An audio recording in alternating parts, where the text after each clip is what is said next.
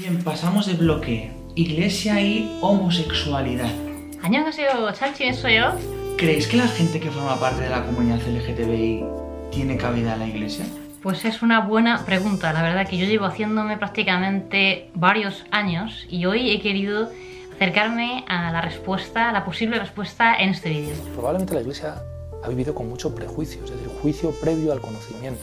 Sobre todo lo que me gustaría de este vídeo es que podamos escuchar directamente a jóvenes homosexuales y sobre todo cuál es su relación con la iglesia. Os propongo, aunque sea un vídeo un poco largo, que podáis escuchar a fondo a estos jóvenes. Escucharlos como si fuera un amigo, como si fuera un hermano pequeño, como si fuera un hijo y dejar que sus palabras pues nos toquen, eh, nos afecten y que eso vaya moviendo dentro de nosotros pues distintos sentimientos y después vamos a ir reflexionando juntos.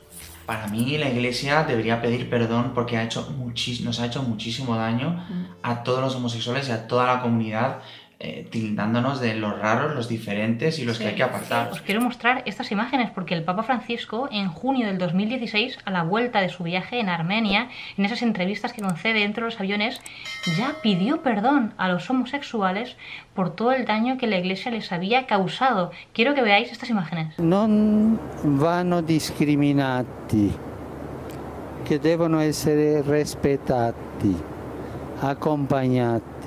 Io credo che la Chiesa non solo deve chiedere scusa a, a, questa, a questa persona che gay, che ha offeso, non solo scusa, perdono. La primera persona que os propongo escuchar es una chica de Barcelona, tiene 30 años, se llama Andrea y no está bautizada. Ella precisamente a través de este canal y del contacto con otros muchos religiosos se ha ido acercando a la fe, se está acercando a Dios. Eh, quiero que escuchéis su testimonio porque es muy interesante y que después podamos hacer juntos una reflexión.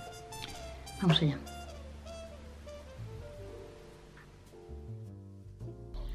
Hasta el momento, para mí la Iglesia era una institución que se había quedado anclada en un pasado demasiado remoto y que se caracterizaba sobre todo por su estrechez de miras. Ahora conozco personas dentro de la iglesia que, sin darse cuenta, han cambiado mi modo de vivir, mi modo de sentir y habitar este mundo. Para mí, ahora la iglesia, así en general, ya no es un lugar inhóspito del que quiera alejarme como más rápido mejor.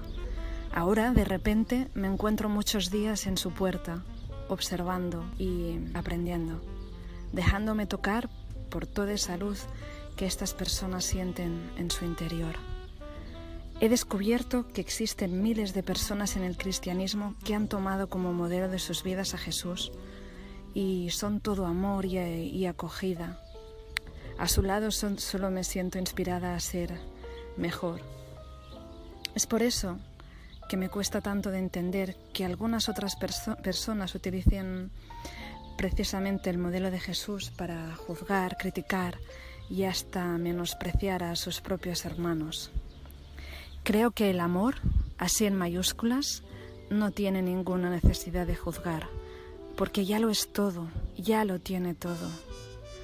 Creo que viviendo desde el amor, desde el corazón, se le tiñe a una la mirada de espaciosidad y de paz. Y cuando esta mirada se focaliza hasta el, exterior, todo se tiñe de estos mismos colores. Con la atención a la interioridad más profunda solo salen buenas acciones, aquellas que deben ser hechas y no otras. Por eso creo que todas las personas que sentimos que somos más que un cuerpo y una mente, que sentimos a nuestro espíritu que nos impulsa a la vida, cuando llevamos nuestra atención en el interior sabemos qué es lo que tenemos que hacer en cada momento. Yo soy una persona que a lo largo de mi vida he podido ir viendo que me enamoro tanto de mujeres como de hombres. Porque así, porque todos somos personas y al final, ¿qué importa la parte exterior? Yo me enamoro sobre todo de su interior. Así que me gustaría que todas las personas también pudieran hacer lo mismo y mirar mucho más allá de la simple apariencia. Que no me juzgaran, que no nos juzgaran a todos. Que no, que no juzgamos mm, al que a simple vista no es igual que a nosotros, porque es solo esto, solo es a simple vista. Y llegados a este punto solo me queda decir que gracias, muchas gracias a todas las personas cristianas y no cristianas que me han mirado los ojos y desde allí han visto mi corazón. Lo que les ha salido a continuación es darme un abrazo y nunca, nunca tratarme de dar ninguna lección de moral. Bueno, pues no sé qué eco os deja este testimonio, qué habéis sentido, con qué, bueno, estaréis de acuerdo, otras cosas no estaréis de acuerdo, ir comentando abajo en los comentarios. Pero yo, al hilo de esta experiencia, quería rescatar varias cosas. Bueno, lo primero que me parece precioso que una persona no creyente, gracias a la acogida de los cristianos, a personas que más allá de su orientación sexual le han mirado como persona, no le han juzgado, le han respetado, esta persona se puede estar acercando a la fe. Me parece que en el camino pastoral solamente una acogida incondicional de una persona desde lo que es y desde el momento en el que está puede abrir la puerta al encuentro con Dios. Yo quiero iros comentando en este vídeo eh, varias cosas que me han inspirado a hacer este vídeo. Por un lado el vídeo de Olaizola, por otro lado un artículo del obispo Sergio Buenaventura, que es un obispo argentino de la diócesis de Córdoba también en el Día del Orgullo Gay el mes pasado. Y varios artículos de Olaizola en el Día del Orgullo Gay de varios años. Os los voy a ir dejando por aquí y abajo en la caja de la descripción para que los leáis y creo que pueden complementar muy bien este vídeo. Debemos dejar de sentirnos eh, como iglesia amenazada por la pluralidad. Y quería también pues iros leyendo, aquí tengo a Francisco y la Evangelii Gaudium, que es un libro de cabecera para todos los misioneros, los que queremos evangelizar también en las periferias y acercarnos a los jóvenes en general. El Papa Francisco siempre en su, en su manera de acercarse siempre dice que las periferias deberían estar en el centro y nosotros que estamos muy en el centro todavía salir a las periferias. Eh, porque cada persona está en el centro del corazón de Dios, ¿no? Y por eso debemos salir a la periferia, lo que no está en el centro y ponerlo en el centro, ¿no? Pero lo más importante es cómo debemos acercarnos a esa periferia y por eso quiero leeros ahora este número 34 que me parece muy esclarecedor en este tema. Dice, si pretendemos poner todo en clave misionera, esto también vale para el modo de comunicar el mensaje. En el mundo de hoy, con la velocidad de las comunicaciones y la selección interesada de contenidos que realizan los medios, el mensaje que anunciamos corre más que nunca el riesgo de aparecer mutilado y reducido a algunos de sus aspectos secundarios. De ahí que algunas cuestiones que forman parte de la enseñanza moral de la Iglesia queden fuera del contexto que les da el sentido. El problema mayor se produce cuando el mensaje que anunciamos aparece entonces identificado con esos aspectos secundarios, que sin dejar de ser importantes, por sí solos no manifiestan el corazón del mensaje de Jesucristo. Entonces conviene ser realistas y no dar por supuesto que nuestros interlocutores conocen el trasfondo completo de lo que decimos o que pueden conectar con nuestro discurso, con el núcleo esencial del Evangelio, que le otorga sentido, hermosura y atractivo. Una pastoral en clave misionera no se obsesiona por la transmisión desarticulada de una multitud de doctrinas que se intentan imponer a fuerza de insistencia. Cuando se asume un objetivo pastoral y un estilo misionero que realmente llegue a todos, sin excepciones, sin exclusiones, el anuncio se centra en lo esencial, que es lo más bello, lo más grande, lo más atractivo y al mismo tiempo lo más necesario. La propuesta se simplifica, sin perder por ello profundidad y verdad, y se vuelve así más radiante y contundente. dice después en el número 36, este núcleo es la belleza del amor salvífico de Dios manifestado en Jesucristo muerto y resucitado. ¿Qué quiere decir esto? Eh, yo también con este vídeo, eh, estoy de acuerdo con todas las doctrinas de la Iglesia, con todo lo que la Iglesia propone, pero hay una jerarquía de verdades, eh, hay un orden, hay cosas más importantes que otras hay cosas que, son lo primero, lo central y lo más grande, y cosas secundarias. Eh, lo más importante es el amor, es el respeto, es la dignidad humana y es acercarnos a cada persona desde este centro. La belleza del amor salvífico de Dios manifestado en Jesucristo muerto y resucitado. Y hasta que cada persona eh, no comprenda eso, no lo experimente en su vida, yo no daría un segundo paso a proponer esto sí, esto no, porque son aspectos secundarios, son aspectos que las personas deben de decidir por sí mismas, eh, en su camino de fe, en su camino de salvación. Una época en la cual se consideraba que la homosexualidad era una enfermedad, una depravación, pero hoy en día no es así. No es así. Cualquiera que lo diga, pues le miramos diciendo, pero ¿qué estás diciendo? Dice Santo Tomás de Aquino, en el número 37, hay una jerarquía. La misericordia es la mayor de todas las virtudes. En sí misma la misericordia es la más grande de las virtudes, ya que a ella pertenece volcarse en otros, más aún, socorrer sus deficiencias. Esto es peculiar del superior, y por eso se tiene como propio de Dios tener misericordia, en el cual resplandece su omnipotencia de modo máximo. La omnipotencia de Dios se manifiesta en la misericordia, porque todo lo puede, Dios es misericordioso. Y la iglesia, la llamada de la iglesia en misión, en salida, solo puede ser la misericordia, es decir, el amor de Dios a todos, sin condiciones, sin condiciones. Y un amor así, tierno, que no rechaza a nadie, que acoge a todos y que cree en todos, espera en todos, se alegra con todos, aprende de todos. Eh, bueno, quiero que pasemos ahora ya al segundo testimonio, que es un testimonio que podría dolernos, ¿no? porque es de una persona pues católica que debido a esta situación de su lesbianismo pues se ha alejado de la iglesia no creo que se ha alejado de Dios, porque Dios no se ha alejado de ella, pero sí se ha alejado de la iglesia, de la práctica. Bueno, vamos con el segundo testimonio. Tengo 40 años y soy médico. De joven, a veces me llamaban la atención las mujeres, pero el ser lesbiana era algo que no entraba dentro de mi cabeza, ni me lo planteaba siquiera. Vengo de una familia muy católica, muy comprometidos con la Iglesia. Toda mi vida y mis relaciones sociales estaban dentro del ámbito eclesial. Era impensable que yo fuera lesbiana. Pero a los 25 años conocí a una chica y ahí empezó todo. No entendía por qué quería estar a todas horas con ella.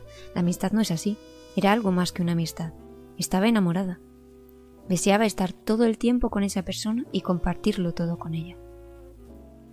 Ahora ya no voy a misa, algún día de vez en cuando. No sé si habré ido dos veces en este año como mucho. Me siento excluida por la iglesia, no soy querida por la Iglesia, con lo cual no me siento a gusto. ¿Qué es eso de no poder comulgar porque sería pecado? No lo llevo muy bien. Da igual cómo me comporte en la vida, la calidad de mi amor o de mi entrega a los demás, en mi vida, en mi trabajo, con mis amigos. Como soy lesbiana ya quedo excluida de la comunión y de formar parte de la comunidad de la Iglesia.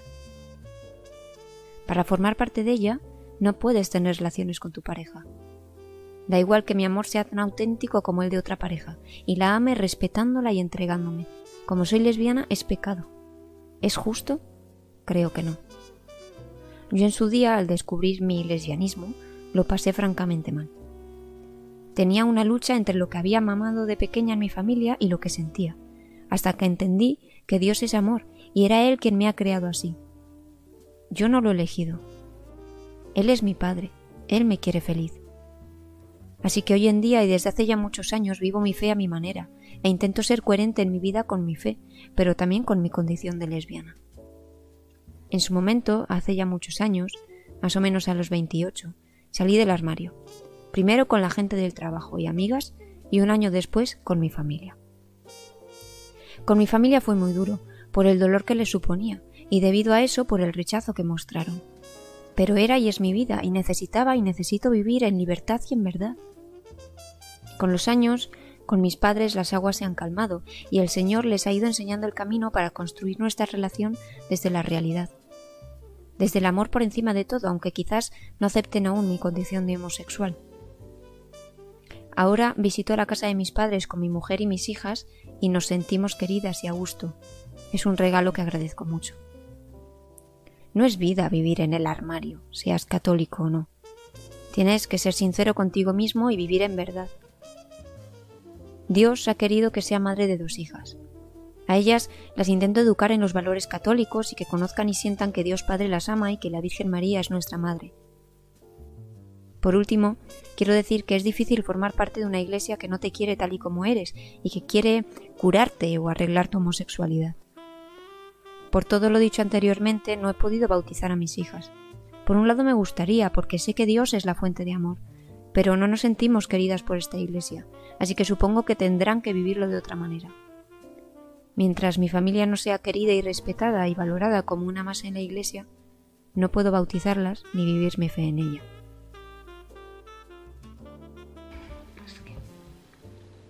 No sé qué, qué os deja este testimonio, creo que toca muchos temas. Creo que ha sido muy sincera, yo le agradezco que pues, nos ha abierto su, experiencia, que no debe ser fácil, ¿no? Eh, también os pido que tratéis a todos estos jóvenes con, respeto, y que si bien hagáis debate en los comentarios, pues lo, hagáis con un respeto profundo a las personas, más allá de que estemos de acuerdo o no con lo que viven, sería algo que nosotros viviríamos o no, veamos que está dentro de la doctrina, de la línea de la iglesia o no. Yo lo que quisiera con este vídeo es que simplemente descubramos cuál es la realidad de las personas y cómo se sienten, ¿no? Escucharlas profundamente y dejarnos tocar también por su dolor, ¿no? Estas son las realidades de, pues son de amigos míos, de hermanos nuestros y creo que merecen un espacio en la iglesia. Yo creo que cuando se lanzaba al principio del vídeo esta pregunta, ¿no? ¿Tienen un espacio en la iglesia? Yo creo que un espacio es escucharles, ¿no? No es decir eh, que estén de acuerdo con todo con nosotros, que nosotros estemos de acuerdo con todo con ellos, sino un espacio de acogida, de escucha profunda y de buscar juntos eh, caminos, ¿no? Caminos, como dice aquí la Evangelii Gaudium, ¿no? En el que haya una proporción, ¿no? Me gusta mucho eh, el número 39, ¿no? cuando dice que la predicación ha, de ser fiel al Evangelio. ¿no? Dice, esto se manifestará cuando haya claridad en la centralidad de algunas verdades. Dice, queda claro que la predicación moral cristiana no es una ética estoica, es mucho más que una cesis, pero no es una mera filosofía práctica, ni un catálogo de pecados y errores. El Evangelio Dice, invita ante todo a responder al Dios amante que nos salva, reconociéndolo en los demás y saliendo de nosotros mismos para buscar el bien de todos. Esta invitación en ninguna circunstancia se debe ensombrecer. La invitación de, descubriendo el amor de Dios, responder a ese Dios amante, ¿no? amando a los demás. Dice, todas las virtudes están al servicio de esta respuesta de amor. Si esta invitación no brilla con fuerza y atractivo, el edificio moral de la Iglesia corre el riesgo de convertirse en un castillo de naipes, y allí está nuestro peor peligro, porque no será propiamente el Evangelio lo que se anuncie, sino algunos acentos doctrinales o morales, que proceden de determinadas opciones ideológicas. El mensaje correrá el riesgo de perder su frescura y dejará de tener olor a Evangelio termina todo reducido, bueno, ya sí, pero de esta manera, tú puedes estar en la iglesia, pero tienes que comportarte así. Mira, yo creo que no podemos seguir proponiendo las cosas en base a prohibiciones y permisos. No podemos, ¿eh? no podemos seguir diciendo a la gente esto sí, esto no. no Pienso que la propuesta pastoral sería la de anuncio del Evangelio, del anuncio del amor de Dios y dejar que el amor de Dios cale en las personas y dé el fruto que tenga que dar, ¿no? Sin esperar que dé este fruto o el otro fruto, que las personas se curen o no se curen, cambien o no cambien, ¿no?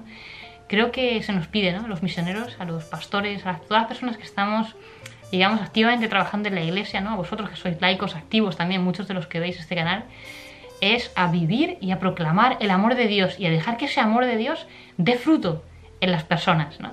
¿Qué pasará, no? Después de que una persona, de que esta chica sienta el amor de Dios plenamente en su vida, ¿qué pasará? Pues esperemos el milagro, incluso a lo mejor algo más grande de lo que nosotros habíamos proyectado. Nosotros habíamos proyectado hasta aquí, a lo mejor el amor de Dios da un fruto todavía mucho más grande, ¿no? Pero hay que dejar el amor de Dios que sea libre, no decir todo el amor de Dios para que cambies, ¿no? O para que te ajustes a la doctrina o a la ley que yo pienso que es la correcta, ¿no? Acoger eh, ni más ni menos que a otros, acoger como, como la iglesia es espacio de acogida para cualquier persona en sus circunstancias, en su situación. Bueno, pues vamos ahora con el tercer testimonio, que es quizá para mí el más revolucionario, así lo ha sido cuando lo he escuchado, es el testimonio de Pablo, de un chico súper joven, de 22 años, de un chico que es católico, que es practicante, que se define homosexual y quiero que veáis su opción, que también es una opción revolucionaria, ¿no? de vivir todo lo que la Iglesia está proponiendo y no sin dificultades, pero de una manera pues muy alegre, muy fresca, ¿no? Y quiero que os dejéis contagiar también por la alegría que él transmite de su fe y de todo lo que ha vivido. Es un poco largo este testimonio, pero creo que se merece que lo escuchemos hasta el final. Venga, vamos allá. Vamos. Eh, yo la verdad que desde muy niño, estoy hablando desde pues igual 4 o 5 años, eh, yo estaba enamoradísimo de Eric el de la sirenita. del príncipe de la sirenita y de Legolas, el del Señor de los Anillos, el elfo rubio, este tan estupendísimo. Me fascinaba, ¿no? Eh, y, todo el tema de las princesas Disney, una cosa como me fascinaba mucho. Pero como yo no, no era cre o sea, no creía en la Virgen, ¿no? Eh, pero no conocía a Dios, pues nunca me supuso conflicto en ese momento, porque ya te digo que es una cosa que he sabido desde siempre.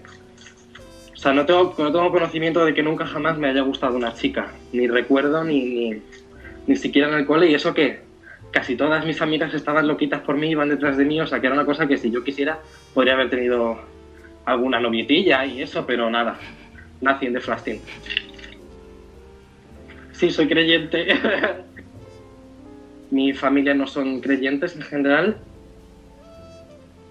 mis padres son como muy de izquierdas, entonces en los medios de comunicación de, de esa declinación política solo te sacan como las cosas más, mm, no voy a decir malas porque no son necesariamente malas, más controvertidas de la Iglesia, ¿no? Pues, pues declaraciones del arzobispo de Alcalá, Rey Pla, del cardenal Cañizares de Valencia y tal, pues declaraciones como muy en contra de los homosexuales, sacadas muy de contexto también, ahora lo sé. Entonces yo como que tenía mucho cabreo con la iglesia, ¿no? Porque yo quería ser creyente, pero no, o sea, no estaba dentro de la iglesia, pues menos quería estar viendo esas cosas. Pero bueno, también Santa Teresa juega un papel muy importante en esto, porque ella tuvo muchos problemas, como sabrás, durante toda su vida, con, con todos los obispos, con los generales de la Orden del Carmen. Pero sus últimas palabras eh, que además en la serie están muy bien escenificadas, ¿no? Dice, Señor, es tiempo ya de que nos veamos y juntemos, es tiempo ya de caminar, ¿no? Que ya que había sido inquieta y andariega toda su vida, pues sabía que el verdadero camino empezaba ahora, ¿no? A su muerte. Y sus últimas palabras fueron, al fin muero, hija de la iglesia.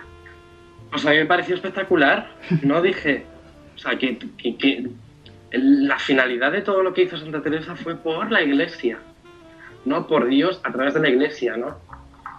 Y, y poco después de mi conversión, pues no sé si un día o dos después, pues vi unas declaraciones famosas que hizo el Papa Francisco. Si una persona es homosexual o tiene su pareja y busca a Dios, ¿quién soy yo para juzgarle, no? Si lo que me dice la iglesia es que mi camino es vivir en castidad, me, gustaría mucho em, encontrar una pareja eh, con la que poder vivir esto juntos, ¿no? Que sé que es una cosa muy difícil, pero también es, es muy difícil ser santo hoy en día, según está el mundo, ¿no? Hay días que digo, ojo, pues yo me encantaría, ¿no? Me encantaría vivir toda mi vida eh, al servicio de la iglesia, ¿no? De hecho, pues yo veo todas estas cosas que pasan y veo testimonio de los misioneros y yo haría mañana la mochila y me iría a servir al Señor donde me mandara y de la forma que me mandara. ¿no? Porque yo creo que hemos recibido un don muy grande y más hoy en día que muy pocos lo reciben, que es el don de la fe y que, pues como dice la canción Alma Misionera, ¿no? Eh, estoy dispuesto a lo que quieras y entonces pues pues tengo también esa cosa de la vocación ahí latente. Pero como me dice mi, director espiritual, también puede ser servir a la iglesia, pero llevando la vida en el mundo, ¿no? Que también hacen falta eh, santos de copas y santos en una oficina, ¿no? La santidad no es solo para llevar velo y estar con las manos así juntitas rezando. A mí me gusta mucho una frase que dice el Papa Francisco que dice, prefiero una iglesia herida por estar en salida que enferma por estar encerrada, ¿no? Entonces, pues seguir en salida, ¿no? Dar, dar testimonio y no, no quedarnos encerrados en nosotros mismos y retrotraernos. Le pediría a la Iglesia eso, que saliera, que, que siguiera acercándose a todas las realidades de las personas, ¿no? Que a veces hemos, eh, nos hemos preocupado mucho de condenar y muy poco de escuchar. Me mudé a, a Calahorra y con mis padres, porque sacó allí la oposición mi padre, al poco de yo nacer. Y nuestra vecina era muy religiosa y la mujer me inscribió eh, para el bautismo sin que mis padres lo supieran y esto fue un sábado, eh, pues el día de antes, el viernes, le dijo a mis padres, oye, he apuntado a Pablo para que lo bauticéis, porque mañana se bautiza el nieto de unos amigos, eh, si queréis vais y si no, no. Mm, en el centenario del nacimiento de Santa Teresa de Jesús, en el quinto centenario, estaba como Santa Teresa en todos los panoramas, ¿no? Santa Teresa en la música, Santa Teresa en la poesía, Santa Teresa en el arte. Yo como me gusta mucho el arte, bueno, ahora estudio historia del arte, pues me vi por curiosidad. Una tarde empecé a verme la serie de Teresa de Jesús de Concha Velasco, de televisión española. Pues nada, pues yo me quedé fascinadísimo, no pude dejar de ver la serie, estuve toda la tarde y toda la noche viendo la serie, que son siete capítulos de dos horas, bueno, de una hora y pico, así que, y terminé por la mañana de ver la serie y pues esa fue mi conversión. De repente conocí quién era Dios, quién era Jesús, ¿no? Santa Teresa. Toda su, su historia es, es maestra de oración, sobre todo, ¿no? El de ese, lo que habla es del trato personal con Dios, siempre yo me quedé muy fascinado, la verdad, con, con cómo les decía, ¿no? Que, que nosotros tenemos que tener un alma como un castillo o como un jardín en el que el Señor venga muchas veces a deleitarse y que hay que tratarle a veces como amigo, a veces como Señor, a veces como esposo, a veces como padre, ¿no? Eh, según te sientas. Y a mí eso me hizo como... Me, me cayó de... me tiró del, del lindo, ¿no? Porque yo estaba, yo no conocía a Jesús, es una cosa que me caía como bastante mal, una cosa ahí alejada que yo... esto fue como el culmen, porque yo anteriormente había visto con mi madre la película de la Madre Teresa de Calcuta, que también me, me pegó bastante fuerte en la mollera. La iglesia me siento pues muy bien, realmente es, es, mi, es mi ambiente, ¿no? Es donde mejor, donde mejor me siento, ¿no? Yo creo que mi identidad, más allá de, ¿no? Porque ahora se habla mucho de que las identidades de la gente, ¿no? Pues mi identidad sexual es que soy bisexual, o que soy pansexual, o que soy homosexual, ¿no? Que es una cosa como que te tiene que definir y por ende tú perteneces al colectivo que sea, que te toque, y eso es lo que define toda tu vida, ¿no?